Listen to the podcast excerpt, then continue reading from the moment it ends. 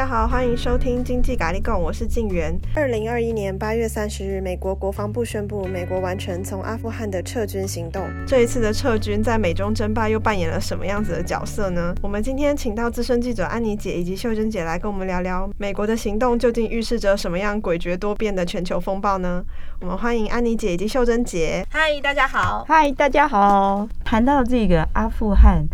的问题哦，为什么美国要从阿富汗撤军，其实美国在阿富汗已经待了二十年。嗯，那当然我们就要去讲说，那为什么二十年前他要去呢？哦，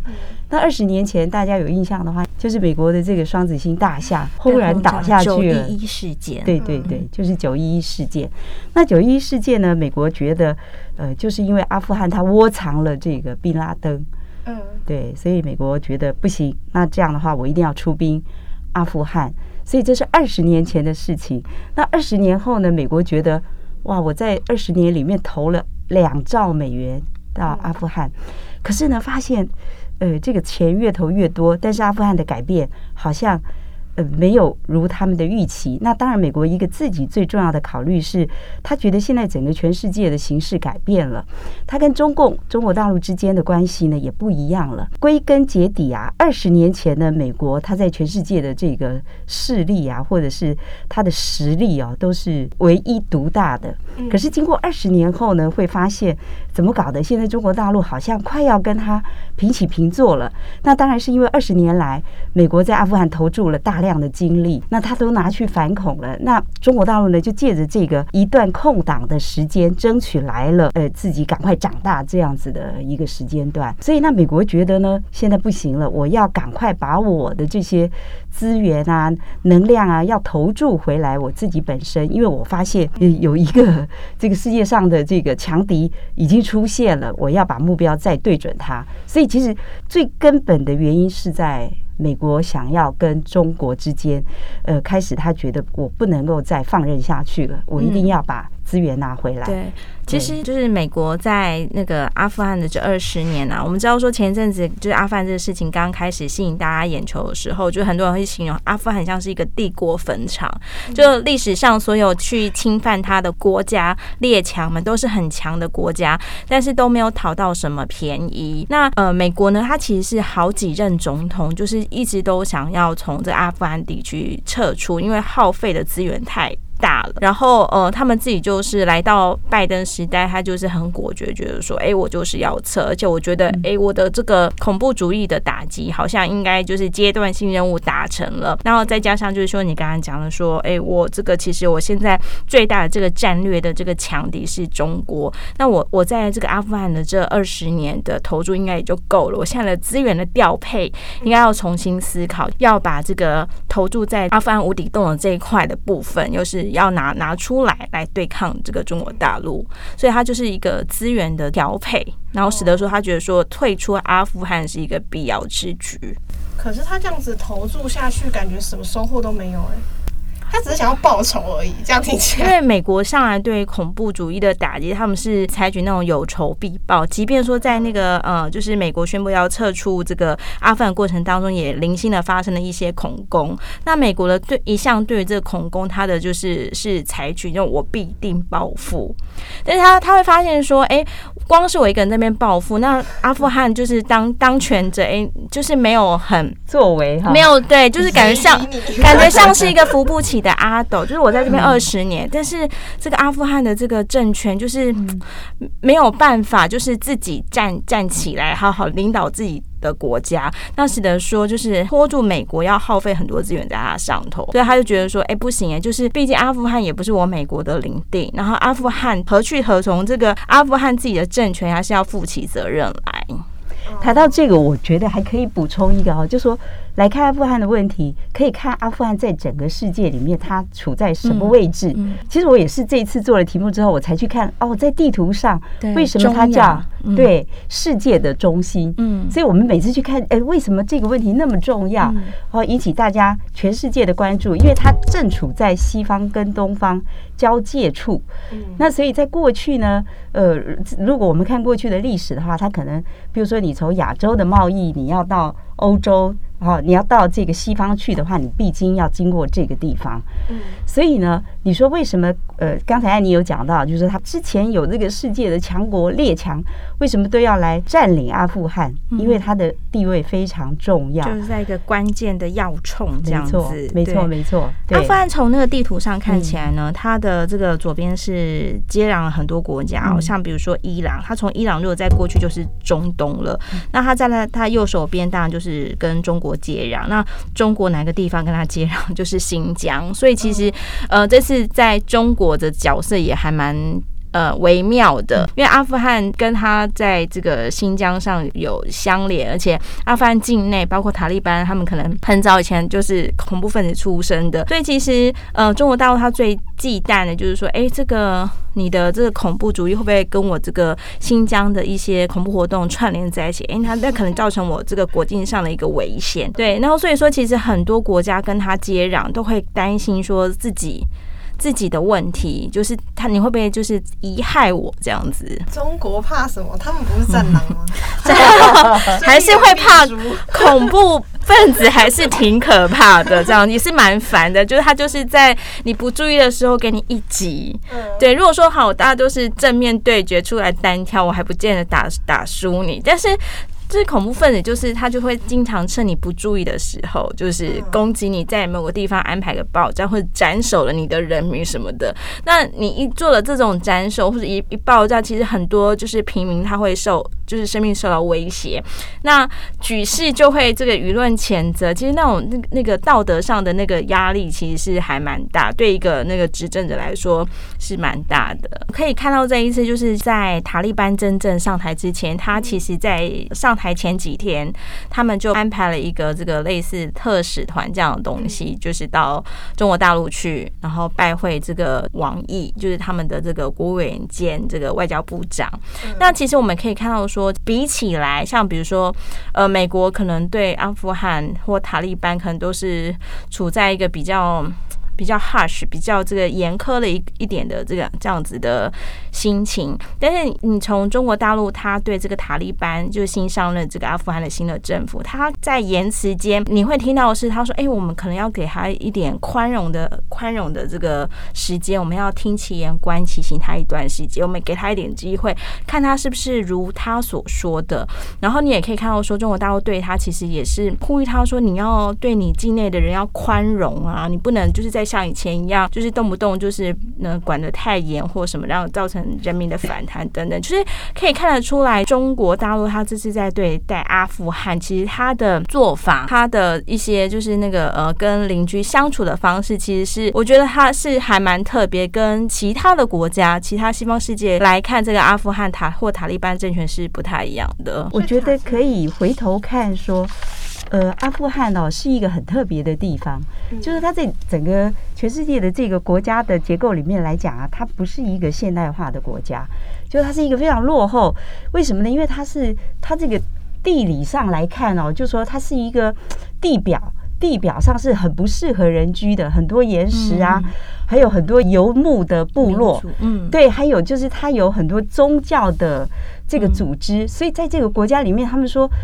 向来就是一个比较分裂的势力，嗯，对，很难有一个统整的势力啦。所以阿富汗是一个很复杂的地方。一方面他自己很不进步，嗯，再来呢，就是他自己也没有办法统整出一个完整的政权，所以呢才会过去。比如说，呃，从英国的殖民开始，然后后面到苏联，然后再来现在美国占领。那我们要讲到现在的，按你讲的这个塔利班哦，他在。一九九六年到二零零一年，他是有执政过的，所以他现在是重新夺回他的正确，这就是一个要抢夺资源的。对，抢夺资源。那当然就是说，塔利班他今天会发展到这个程度的话，当然也就是说，他的某种，因为他在那个宗教上对，呃，就是城市以外的地方，对他的人是。这些人民很穷苦的人民是有吸引力的，他用一个很严严酷的宗教的律令来统治这个地方。嗯，伊斯兰，没错，就是伊斯兰国。我们现在讲它叫伊斯兰酋长国嘛，哈，现在它重新回来的这个政权。他也是前几天才宣布他的临时政府成立九月七号的时候，就是这个塔利班成立了阿富汗的新政府。那刚刚我们讲到说，其实中国对这个新政府啊，对塔利班其实是比较一个宽容，因为他可能担忧那个新疆的问题，就是尽量不要跟我的这个新疆的这个恐怖分子有串联或什么什么之类的。就是他其实中国大陆他出于一个就是你不要在我的国界上滋事这样一种心态，然后再加上就是可能美国撤军之后，其实大家也在看说，哎。这个中国会不会就是趁机，中国大陆会不会趁机就是填补这个在阿富汗权力真空？其实看起来是没有要，他其实蛮怕这个麻烦，就是对对对，为什么他一直想要赢过美国啊？美国就是国际国际上的公道伯啊，他既然想要赢的话，他应该要去当这个公道伯的角色啊，去阻止塔利班啊。我觉得可能是美中大家彼此看的那个最重要的那个战略的前缘是不太一样，像阿富汗这个就尽量不要出事，可能会比较好。但我们刚才有说。就是那个塔利班政新政府成立之后呢，其实中国大陆是采取一个比较相对宽容的一个政策哦。就是其实他在成立之后，这个大陆马上对他做很多捐书，哎，像比如说呃，就捐捐了大概人民币两亿的粮食啊，还有这个过冬的物资。然后甚至当然最重要的是，我们在看阿富汗事件，其实有一点担忧，想说奇怪，这个地方人怎么都没戴口罩呢？就是就是可能因为战事太频繁，就顾不到那个病毒了。所以说，北京在捐书的时候也大概。捐了他们三百万剂的 COVID-19 的疫苗，然后其实中国大陆在做捐书的时候，我们刚才讲讲到那个呃，中共的外长这个王毅，他其实也也讲，在重申他们的这个呃政策上的这个呼吁，或者说他这个就是可以视为是中国大陆对阿富汗的态度，就是他会希望说哈，塔利班应该把最重要的这个。广泛包容，还有坚决打击恐怖主义这两件事，你一定要做到。我接下来就是看你这两件事情。刚才春姐有讲到说，其实他的那个宗族啊，或者是说是其实是很分分散的，所以他其实会讲说，你有没有实施这个广泛包容这样子？然后还有没有就是说到做到？就是你自己说你自己已经不是恐怖分子了，那但是你境内其实可能还有其他的恐怖的这个组织，那你有没有硬起来？跟这些人切断关系，甚至是剿灭他们这样子。嗯嗯，对，我觉得中共跟美国他们在看待现在的阿富汗的新政府啊，都是保持一种很谨慎、嗯观察的态度。对对，无可否认，就是说。这几天的新闻啊，我们会发现，就是塔利班好像也想跟美国合作了，嗯，这是非常一个的转变哈。所以我们看到，就是美国到现在也还没有明确的表态。比如说，美国只说，哎，我发现你的新政府里面，你的内阁成员没有女性，嗯，就假设像安妮讲的，如果你要是一个包容性的政府的话，你的女性女性格员应该要有才对啊，哈，嗯，对。那我们讲到中共为什么对阿富汗的问题，他也这么谨慎呢？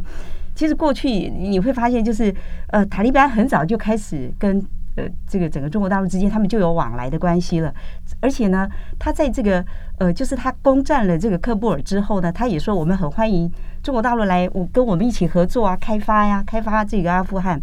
但是呢，我们发现刚才讲到，就是中国为什么对阿富汗这么谨慎？因为一个就是他怕自己也被拖进这个帝国坟场，帝国坟场，对对对，资源那个美国好不容易。陷入泥沼 二十年，我终于脱身了。就我千万也不要，就是去重重蹈这个美国的覆辙这样子。其实不只是美国把自己的首要敌人看得很仔细，其实中国大陆也是，他们其实都很明白自己第一级的敌人是谁。那阿富汗真的就是一个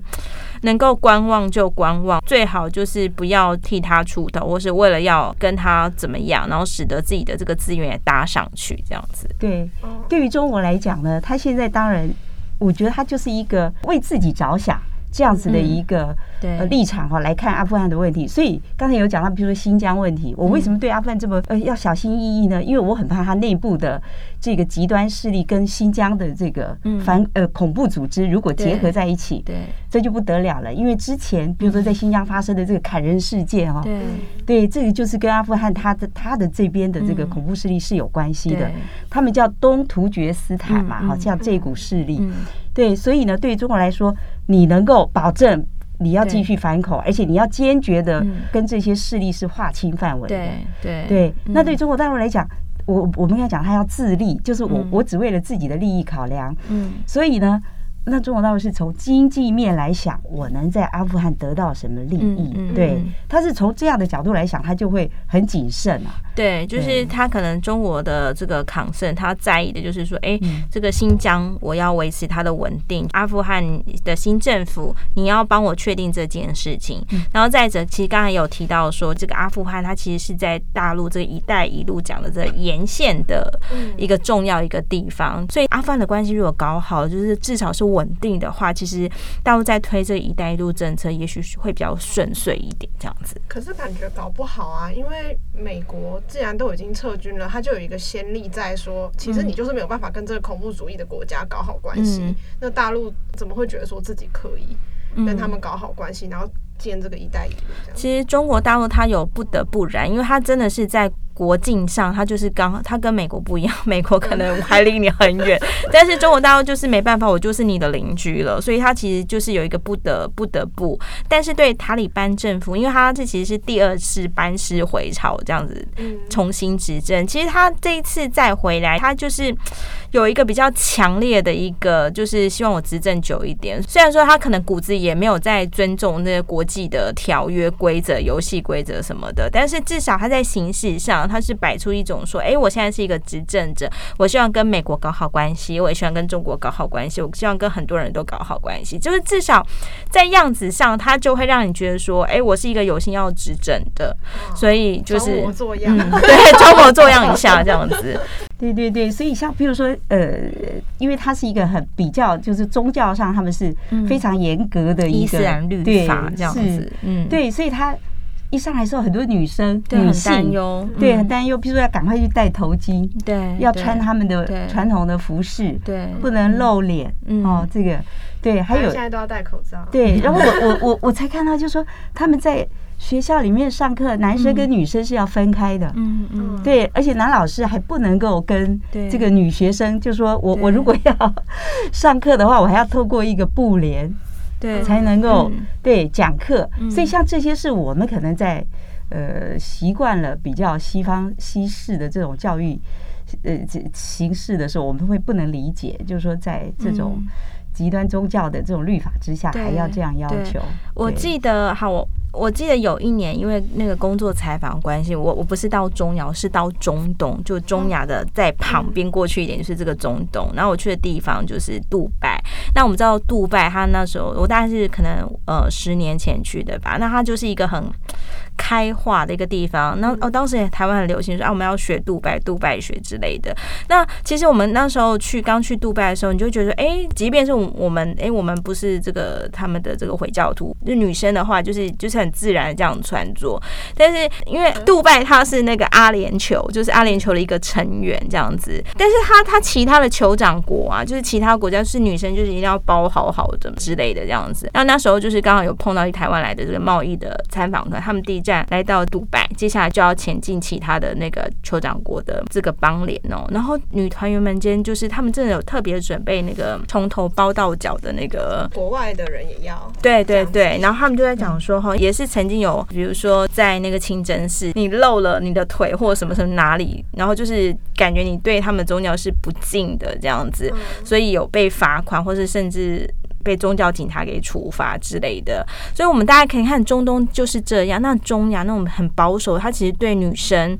女权，这也是这次美军撤退阿富汗之后，当地很多女性她会去担心说，哎，自己就是我可能没有办法去上学，所有我在这段期间，比如说我的学业的成就啦，或者我工作，我现在可能都没办法了。对我，我这段时间享有的争得到女性的空间，可能一夕之间归零。那这也是为什么说美国他会特别去要求说。说，哎，你你有没有宽容？中国也会特别去看你有没有宽容对女性。你是不是重回以前一样，要求你的女性不准外出工作，也不准去上学？嗯，对。那边的女生听起来真的好可怜，好救他们哦。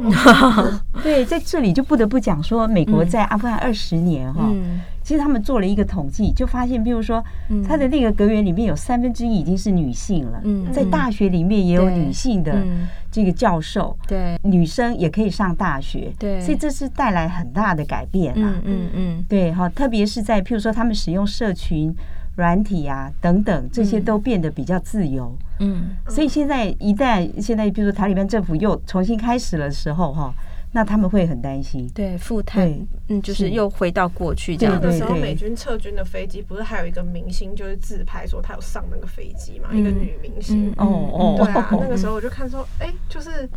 好像都不在乎其他人死活，是不是？你还在自拍？就是其实那那时候就是在美军，美军他是宣布说，我在八月三十一号这一天我一定会撤撤离阿富汗。其实那时候很多呃数百万的，你很难想象怎么有这么多人，他们就真的挤到科布尔机场去，因为他们都想要就是一起离开。那他们所要逃离的是什么？就是其实这当中就是呃，就是很多人他其实是。对自由有一种崇尚，嗯，对，他就是觉得说我，我诶呃，当这个呃阿富汗重回到塔利班的这个管辖之后，就是所有的这个一定是重回原来的样子，所以他那个自由度是没有的。那其实很多人人他是抱持着说，诶，这样子没有自由度的国家我是待不下去的，所以很多人都急的要离开。那这阵子其实还蛮多这种阿富汗的人，他们去讲他们自己的故事，其实都还蛮让世界的人很动容。的，像有一个我我最近就看到一个，呃，就是他是艺术家，他就说，呃，他也是挤在那个机场里面想要一起走的人，他就说，就是塔利班来了这短短的这几天，其实你就发现到街头上的一些公共艺术，因为他们会去会去把它漆成白色，就是把它弄得搞得很像，就是很符合他们自己定义的伊斯兰的这个纯洁，纯洁，就是说 很符合他们，很符合他们律法上的一些事情规范，那但是这对很多就是在美国在阿富汗这段期间所建立起来一些，比如说女性女权比较平等一点啦，或者说那种可以自由创作、自由原的这部分，他们觉得是被剥削了，所以他们就觉得说这样的国度是没有办法，即便是自己的父母帮，就是还是得要这个离开这样子。可是他们离开可以去哪里嘞？就变成难民了，对，就变成难民了。其实一个统计是说。呃，从美军撤离，就是大概已经有两百六十万阿富汗人，嗯，要就已经逃离对。阿富汗了，嗯，所以这也是就是说，比如说美国跟中国或者是西方国家都会很担心接下来会出现的难民潮，嗯嗯，所以很希望就是说，比如联合国组织啊，或者是阿富汗现在的塔利班政府临时政府，你们要处理好难民的问题，嗯，否则你对西方国家就是一个灾难。对对，先前譬如说几次的什么颜色革命，嗯，后来也是把欧洲搞得这个乌烟瘴气的哈，对，非常有感觉，嗯，太多难民了，是的，是的。那现在美国那边是愿意给政治庇护的吗？现在完全没有，没有哦。现在还没有讲好，就是说到底这些难民怎么去，对，怎么去处理啦？对，反倒是就是现在美国比较流行的，不是不能讲流行，就是美国现在他们就是比较来看这件事情是怎么看。他们觉得说，哎，仓皇撤军了，使得阿富汗突然冒出了这么多难民，然后使得这个塔利班政权怎么可以这么快就轻易攻下这个首都呢？就是虽然说好几任的美国总统都说他想要从阿富汗筹退，可是。是你的这个离开的样子真的是太难看了，你甚至可能让夹着尾巴是吗？呃，就是美国太急于撤军了，然后太急于撤军，他可能是不是有哪些地方没有处理好，使得说就啊给你安排了几个爆炸，然后塔利班政府怎么可以这么轻易的？那其实美国的话，他就是最近要来安排一个听证会，那这个听证会就是要来检视说拜登的这个撤军到底是不是对的。那实际上在八三一那一天，就是美国撤军的最后期限，路透有做。做一个调查，这个调查是在八月二十七号到三十号做的一个全国性的民调。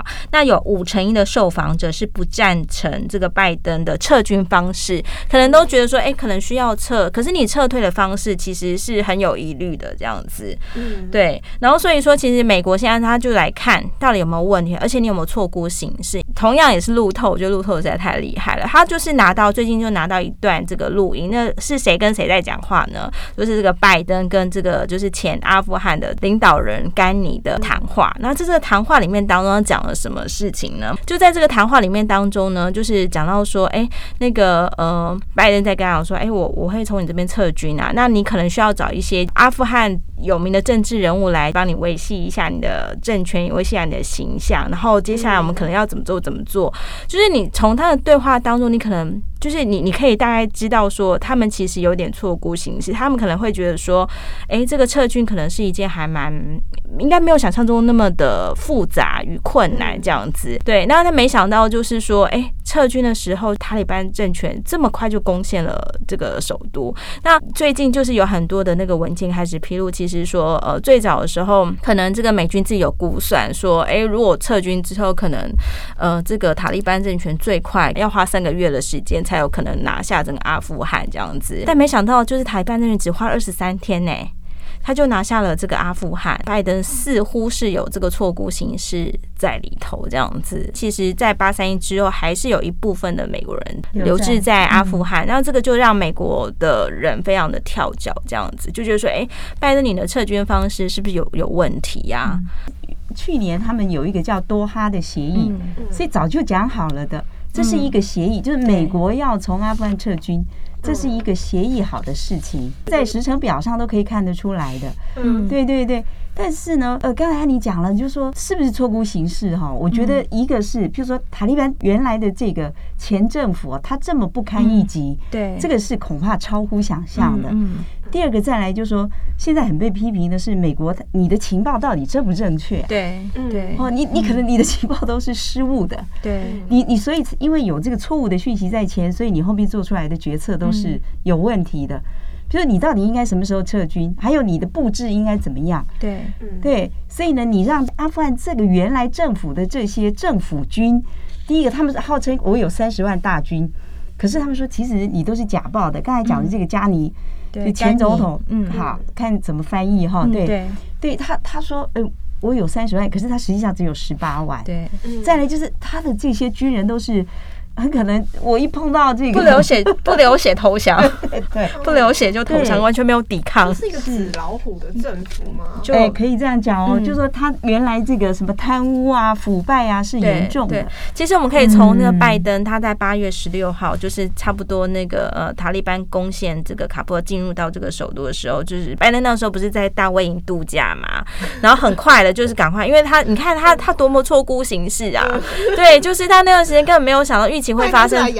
他完全没有预期到说怎么这么快，就是呃，在那个美国情报，他最早预测说阿富汗政府可能在美国撤离以后，最早的预测是六个月后垮台，但是当然这个。情报总是要滚动式修正，最早预测是六个月，然后等到就是呃再近一点的时候，就是大概八月上旬的时候，就是估算，哦，可能是三十天内他就塔利班会进到这个喀布尔，但是可能这个阿富汗政府可以抵抗三个月，就是抵抗九十天这样子，但没想到实际上就是二十三天，就是这个整个阿富汗的政治领袖跟军队就自己缴械投降了这样子，所以这个。这个撤军的这个，刚才秀雯姐讲说，是不是那个美国在情资掌握有误？的确，就是看得出一些的这个迹象，这样子。